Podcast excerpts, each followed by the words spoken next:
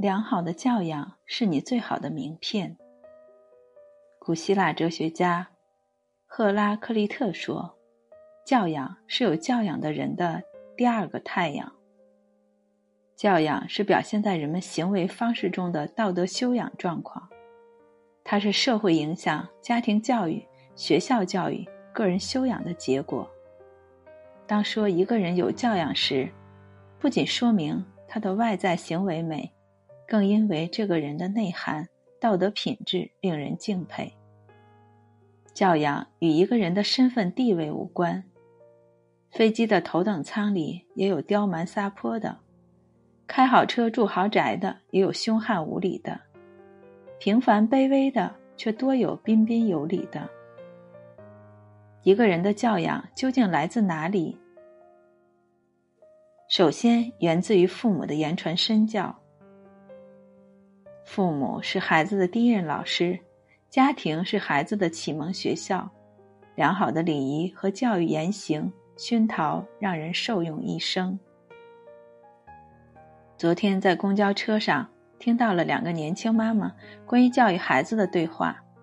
一个说：“我经常告诉儿子，在学校里如果有同学欺负你，千万不能受气，不能让步。”另一个更厉害，说道：“我天天嘱咐儿子，有同学找你的事儿，你只管拎起板凳砸他，砸出事来让你爸顶着，大不了赔钱。”这些话听得周围的人面面相觑，甚是惊讶。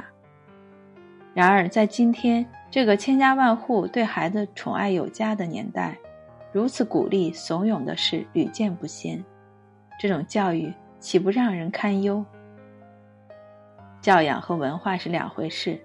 有的人很有文化，但是很没教养；有的人没有太高的学历，但为人处事很有教养，很有分寸。一个人的教养来自于个人的自身修养，学会理解、懂得自律，严守做人底线，遵循做人原则，摒弃粗鄙陋俗，讲究文明高雅，就是我们人生的准绳。教养决定了一个人的生命层次，良好的教养从来不是一蹴而就的，更不是能够装扮出来的，而是品格的培养，心灵的纯美。文化的积累和习惯的养成。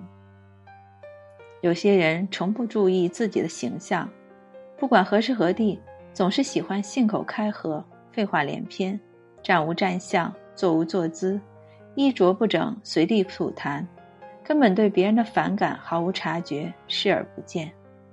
这还有何教养可言？汉斯·格里梅尔斯豪森说。没有教养、没有学识、没有实践的人的心灵，好比一块田地。这块田地即使天生肥沃，但倘若不经耕耘和播种，也是结不出果实来的。教养更是个人素质和内涵的体现，它能给人以和善与友好，让人喜欢和尊重。教养体现在日常生活的一言一行、一举一动，一个微笑。一次让座，一声谢谢，都是教养；捡起地上的一张废纸，原谅别人的一回无意伤害，也皆是教养。具有教养的人，他的举手投足，他的点点滴滴，都是对教养最好的诠释。优良的品性是内心真正的财富，而衬托着品性的，正是良好的教养。如果说教养是华丽的衣裳，那么人若拥有了它，就将变得俊美无比；如果说教养是一朵绚丽的花儿，那么世界若拥有了它，就将变得更加美好。